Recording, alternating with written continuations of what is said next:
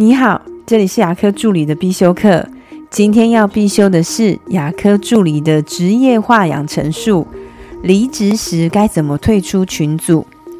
相信很多人对于离职最期待的那一刻，就是把群组通通退掉的时候。可是这些群组应该怎么退？在什么时机点退会比较好呢？一般来说，我们工作的群组都会讲一些诊所比较内部的事情，所以会建议在离职手续都办好了以后，就可以退出群组了。因为自己退掉总比被别人退掉好吧？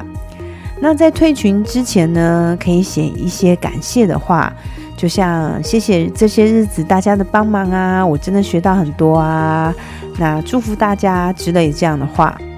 那如果你是刚进来做没有多久就离职，老板也不太认识你，这个群组又是比较大的话，可以默默的退掉没有关系。那退的时间呢，不要太奇怪，最好就是诊所一般有看诊的时间，可能就是早上九点到晚上八九点左右这段期间，不要在半夜的默默的退群，这样很可怕。最后也要提醒一下。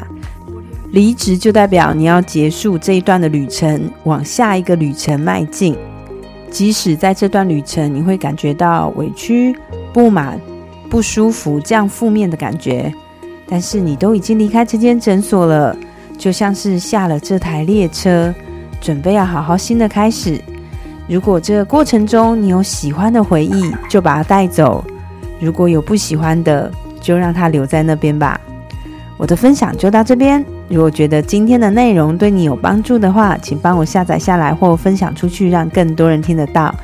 如果你对牙科管理、自费咨询或是助理培训有任何问题，请欢迎留言给我，或者是在龙语牙体技术所的粉丝专业可以找到我哦。